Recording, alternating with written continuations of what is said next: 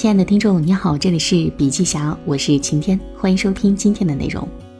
对于企业来说，外部最大的挑战是黑天鹅事件，比如说这次疫情；而内部最大的挑战是管理，尤其是管理现在的职场生力军九零后、零零后。我曾听到过很多管理者抱怨，不论是苦口劝诫还是威逼利诱，对现在的年轻人都不起作用。为什么会这样呢？那是因为时代变了，现在的九零后跟九零前的价值观有很大区别，过去那套管理方法放在他们身上不好用了。那么如何才能管理好九零后呢？首先，想要管理好九零后，要先知道他的内心欲望，也就是要知道他们到底在追求什么。在此之前，则要先了解他们的成长环境，也就是他们所成长的时代发生了什么。第一，他们出生在互联网时代；第二，九零后独生子女人群最多。也正是由于这两大社会背景，九零后对于精神需求的追求远远大于物质需求。对于管理者来说，想要管理好九零后，不单单要满足他的物质需求，更要满足他的精神需求。所谓的精神需求，就是自我的幸福感。在九零后看来，他们想要获得的幸福感呢，有两种维度。第一是干一件事的时候有快乐产生，就会有幸福感；第二是这件事本身很有意义，也能带来幸福感。那么其次呢，就是要给九零后的工作加点料。作为管理者，要帮助他们找到工作意义。意义这两个字有很多种解释，但是最恰当的解释是，意义就是一件事情对其他事物的影响。相信你也有过这样的经历，在做了一件对别人特别有价值的事情时，会觉得非常有意义感，内心充满了快乐。同样，意义在工作中也是适用的。但是为什么很多九零后没有工作的动力呢？那是因为随着社会的发展，职业分工越来越明细，谁也没有办法独占工作成果，团队中个人的价值感很容易被降低。那么应该如何让他觉得他做的工作有意义、有价值呢？第一，给他看公司的资产负债表，让他知道他的每一个行动都会影响公司的生死存亡。在企业当中，一般都会分出好几个部门，每个部门专注于自己的任务和 KPI。虽然这样的分工方式能够提高工作效率，但是很多人却只知道自己手中的一亩三分地。甚至有的人都不清楚公司的业务是什么，造成的后果就是他不知道自己手上的这件事情的意义。那么如何解决呢？奈飞文化手册这本书中提到了八个文化准则，其中有一条就是要让每个人都理解公司业务。如果你希望客服部门提高敬业度，第一步就是要教客服人员阅读公司的损益表。对此，很多人会说。大多数客服人员并不会在公司待很长时间，告诉他们有什么用呢？然而，所有的商业成功从根本上来说都是来自于口碑营销的推动。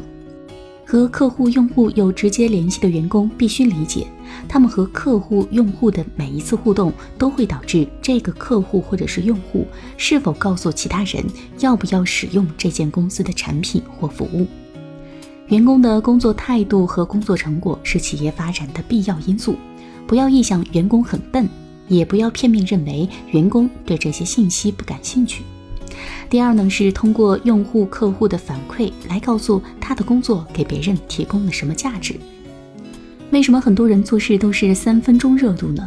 因为在当下他们看不到做这件事情带来的好处或坏处，而很多事情只有长期坚持才会有改变。比如说读书，你只有读的书多了，读的时间够长，整个人才会有所改变。为什么很多人对游戏上瘾呢？